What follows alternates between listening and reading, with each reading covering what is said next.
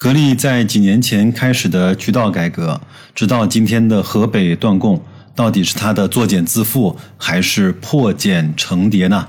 各位好，我是白老师。今天是二零二二年的九月九号，是一个周五。今天啊，各位就跟着白老师的视角，我们一起来扒一扒格力这些年的渠道改革，以及最近闹得沸沸扬扬的经销商事件。本节目的音频以及文字首发在公众号“大白说投资”。我这期节目啊，整理资料还是花了不少的功夫，就是希望呢，各位通过这一期的节目，就基本上对这件事。情有了一个比较清晰的脉络。如果你觉得做的还不错，麻烦你在看完之后转发给你信任的人。那咱们就开始。咱们由近及远了说，九月五号这一天。格力电器啊，取消了河北经销商格力空调售后服务平台的端口，搞得对方呢确实是有点狼狈不堪、措手不及。河北盛世新兴在当晚啊，紧急发布了一份消费者的告知书，称因格力电器与关闭其售后平台，那么导致河北格力空调的售后服务。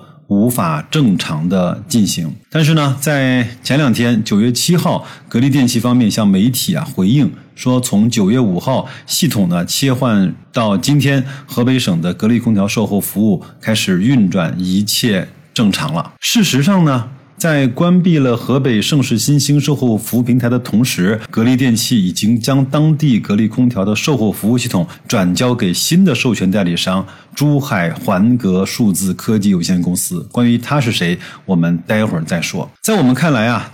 在八月二十二号之后，就是河北经销商宣布了所谓的倒戈之后啊，那格力电器紧急是授权给了珠海的环格。在内部来看，其实切断售后服务呢，比取消销售资格的杀伤力和威慑力更大，因为。就空调业而言啊，售后服务中的利益可能要比销售新空调要更大一些。再往前倒，在八月中下旬的时候呢，格力电器停止了给河北经销商的供货，因为什么呢？因为他的老板呢叫徐自发，他在石家庄一家五星级的酒店啊设宴答谢省内的经销商，而这些经销商大部分都是格力的。期间呢，不仅倡议茅台酒。还派发现金红包给经销商，请他们呢尽快出清手中的格力产品。这个举动啊，彻底激怒了格力。而徐自发呢，希望这些经销商兄弟们啊，把手中的格力卖完之后呢，跟他一起去做飞利浦的品牌。那这位徐自发又是何方的大神啊？熟悉格力的人都知道啊，在格力电器经销商的阵营中啊。有五大诸侯，也叫五虎上将，他们是河北的经销商徐自发，河南市场的郭书战，山东经销市场的段秀峰，浙江市场的张军都，以及重庆市场的周振华。以这些地方诸侯啊为代表的经销商团队啊，在过往的十到十五年以来，对格力也好，对董明珠也好，是左膀右臂般的存在。我们要追溯到二零零七年的四月二十五号，由十家格力电器的区域经销商啊组成的京海互联，以战略投资者的身份，从格力集团受让了百分之十的股份。一跃呢，成为格力电器的第二大股东，从而呢，让经销商和格力电器形成了一个风险共担、利益共享的这样的一个强捆绑的结合体。这个呢，在过往的十几年以来，战无不胜，所向披靡。哪怕是在线下的这些 K 大卖场啊，苏宁、国美、五星这些销售模式甚嚣尘上的时候，格力呢，硬是通过这些。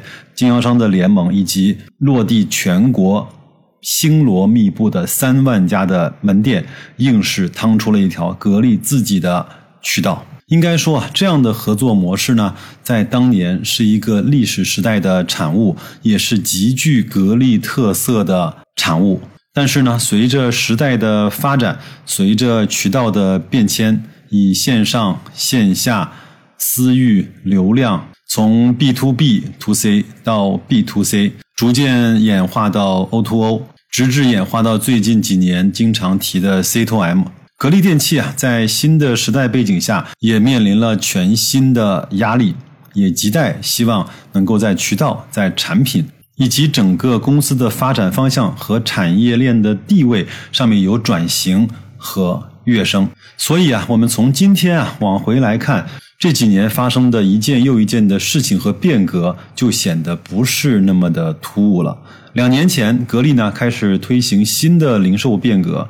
零售商可以在格力董明珠店的微信小程序上直接的下单，这呢就冲击了零售商和格力总部之间本来的那一层渠道代理商原有丰厚的利润。包括我们前面看到董明珠一直是做了几十场的直播，其实就是为了验证打通。跑顺这样的一个下单的流程，有一句话叫“商场上没有永远的对手和敌人，只有永远的利益”。你动了我的利益，那么曾经当时是董明珠铁杆支持者的徐自发，也从那个时候开始就与董明珠翻脸了。事件呢，逐渐的演变成京海互联开始减持，有一些部分省份的经销商开始转向其他品牌的阵营，包括格力电器本身有一些人员的流失，转向了对手品牌的公司任职。这些呢，都是在格力的渠道改革的大江大河中泛起的一朵朵的水花。但是呢，这些水花无论如何的晶莹剔透，终究会回落到大江大河向前的潮流涌动之中。我帮各位啊，再把经销商的演变跟大家稍微的说一下。以徐自发为首的格力的经销商，既是格力的股东，还控制着格力全国的线下的销售渠道。这就是经销商为什么敢跟格力叫板的原因，而格力呢和大经销商之间的冲突和较量呢，也不是现在才爆发的，其实从二零二零年就开始了。格力呢开始改变线下的销售体系，推行线上的渠道改革。那这个改革除了推行线上销售之外呢，还有一个重点就是直销。以前由代理商囤货、物流中转，现在呢由格力厂商直接线上销售和快递。底层的经销商就可以从董明珠的店下单，从总部直接批货。这种改革的优势在于总部的控制力更强，能够将价格压得更低，摩擦成本呢更少。但是这样呢，也让渠道代理商的利润空间啊变得更窄了。等于说，在削弱或者是取消各级的代理商，这样就一定是碰到了经销商的利益了。所以呢，在改革的初期，格力的山东经销商已经出现了反水，成为美的奥克斯空调的山东的代理。河南销售公司的部分主力啊，也投到了美。的的怀抱，作为河北的带头大哥啊，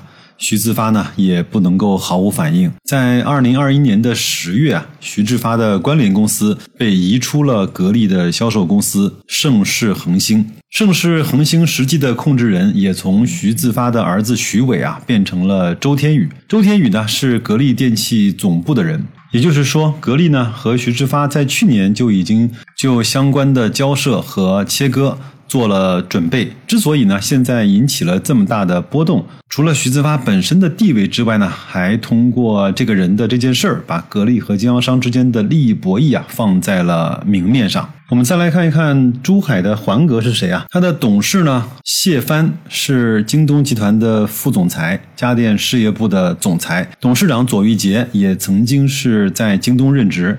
左玉杰呢，还是江苏金赛酒业发展有限公司的董事长。周刚是广佛，就是广州和佛山格力公司的负责人，在区域销售和服务方面有着丰富的实战经验。据知情者啊告诉记者啊，之所以呢这次选择这家新的代理商作为河北的经销商，格力电器呢有着进一步打通线上和线下渠道改革的决心。以往格力啊在线下做得很好。现在呢，新的公司有京东的资源，京东无论在电商、物流配送上都有优势，也算是一个尝试吧。这里呢，白老师插一句啊，我们和京东也有合作，有在京东商城上 to C 的店铺，也和他们呢打通线下的那个渠道的部门有接触过，所以京东在全国其实还是有不少的线下的门店，通过整个京东那套系统啊，整合了一个非常高效的引流、获客、选品、销售以及结算这样的一个体系。这个呢，我就不再跟大家赘述了。所以呢，白老师帮各位啊总结一下，渠道改革这件事情啊，格力不是第一家，我相信也不会是最后一家。它是很多品牌方啊，面对不同的市场状况以及不同的发展阶段而做出他认为最适合自己的一种选择。但是呢，白老师看到在每一次的变革中啊，都有经销商能够跟厂商一块儿转身升级，成为更加有效率的经销体系的一部分。当然，也一定会有人跟不上而被淘汰。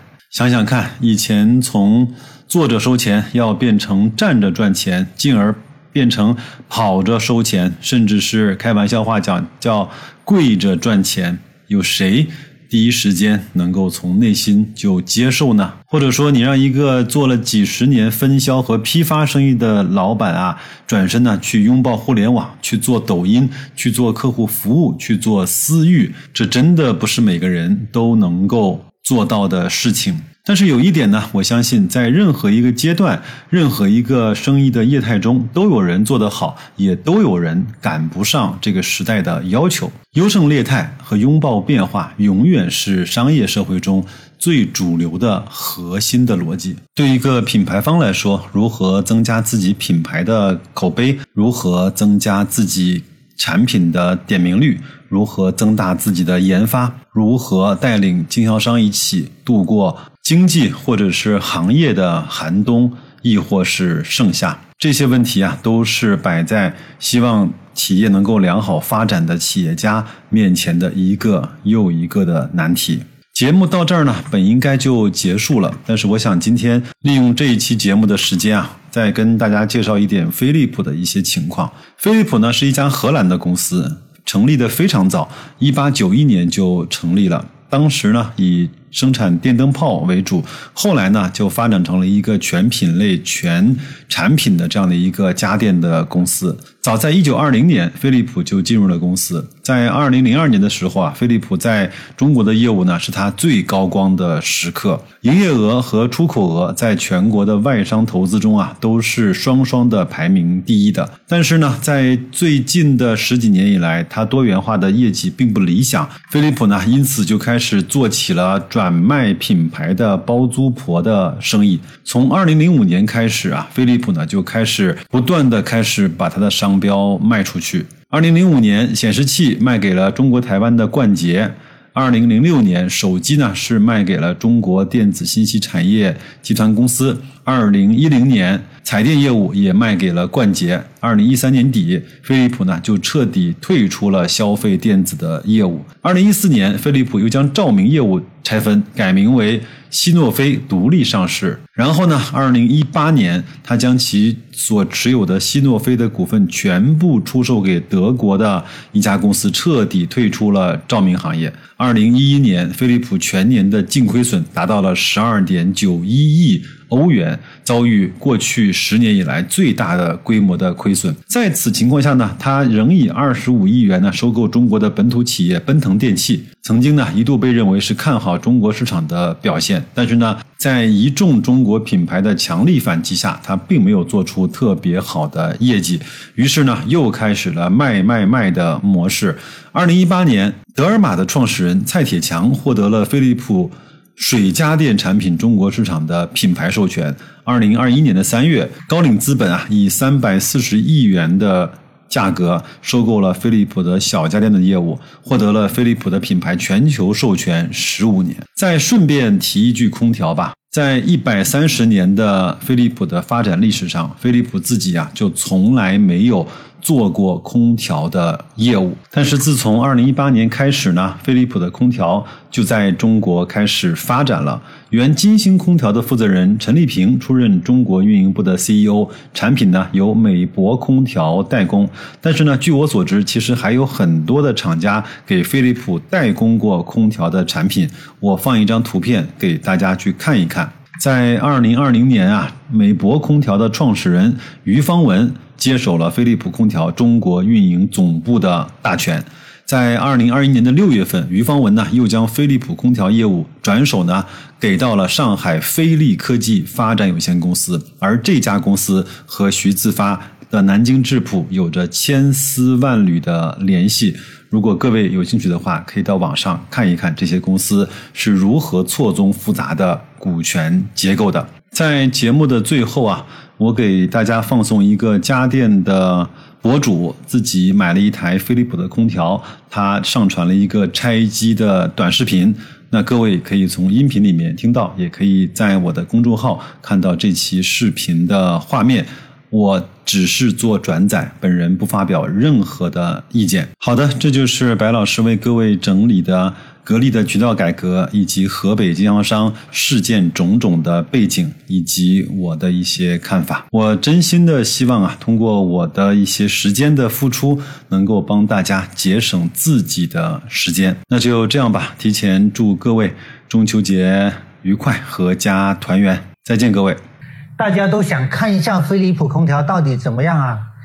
几经周折，我以传说中的批发价格拿到了一台，已接近格力的批发价格。那么它贵的是否有道理呢？我们先不下结论。到目前为止，我和大家一样对这台空调一无所知。大家有没有一种开空调盲盒的感觉？甚至在到货之前，我连它的型号都不知道。我们先看一下它的外包装，一机型号是这个，净重十千克。